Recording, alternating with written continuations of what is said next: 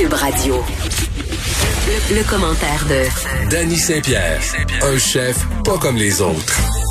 Hey Danny, Allô? tu es en présentiel. Tout le temps. J'espère que euh, on va transcender le variant Delta tous les deux et qu'on va continuer euh, en présence toute Ben, la j'espère. saison. J'espère. De toute façon, moi, j'ai mes deux piqûres. Ça va bien. Peut-être qu'on en aura besoin d'une troisième. Ça se peut. On est quand même un pays industrialisé. on a beaucoup de doses. On a hein? beaucoup de doses. Les doses coûtent, valent plus cher ici qu'ailleurs. Fait que je me dis, euh, fuck le COVAX, hein, comme on dit. 5,5 milliards de personnes qui ne sont toujours pas vaccinées sur la planète Terre. Puis après Ouais. ça, on pense qu'on va s'en sortir et qu'on va revenir à la normale. C'est la pensée magique, ça. Ben moi, ça me fait toujours sourire. Puis c'est surtout euh, la carotte qui est au bout du bâton, euh, puis qui s'en vient un petit peu chimérique. Puis peut-être qu'au niveau du gouvernement Legault, il pourrait commencer. En tout cas, j'ai hâte de les entendre. Là. On va entendre la- le point de presse euh, à 15 heures. J'ai hâte de les entendre sur l'obligation euh, de se faire vacciner, de vacciner le personnel de la santé plus précisément.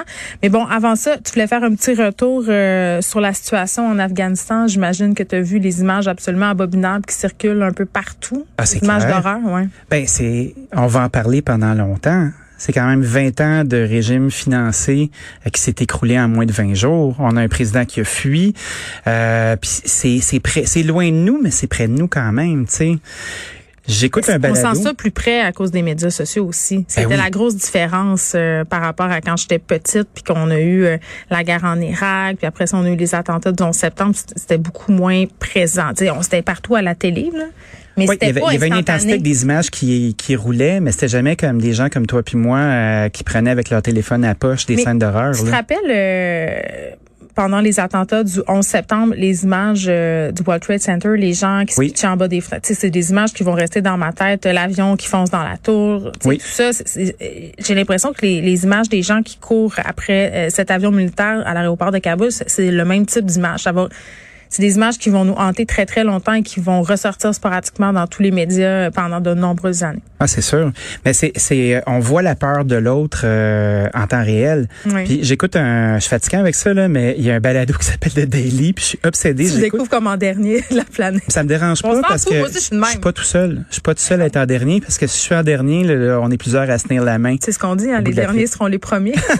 mais oui, Céline, ça va être les parfait. derniers seront les premiers. Bon, OK, on a retrouvé nos vieilles habitudes. Je viens de me débloquer le cœur là. Ça va. Fait que de Daily. Il y a une dame qui s'appelle R, qui est une opposante euh, de 33 ans. Euh, elle, se- elle, elle nomme pas évidemment son vrai nom parce que tout le monde efface leur identité numérique. Là. Tout le monde a la chienne et ils ont raison. Et cette dame-là, on l'entend avoir une conversation euh, euh, par boîte vocale pratiquement avec une journaliste du New York Times. Puis on sent les taux se resserrer vers Kaboul, qui a été prise euh, dimanche dernier. Puis on la, on vit son intensité pendant 30 minutes. C'est des petits échanges de une minute et demie, deux minutes. Puis là, il s'envoie la balle. Comme si on jouait au répondeur, toi puis moi. Puis là, tu la sens, tu la sens avoir peur, tu la sens paniquer, tu, sens la vie se resserrer sur elle. Tout ce qu'elle a bâti pendant les 20 dernières années, cette, cette liberté-là qui va s'effriter, puis le retour à la noirceur.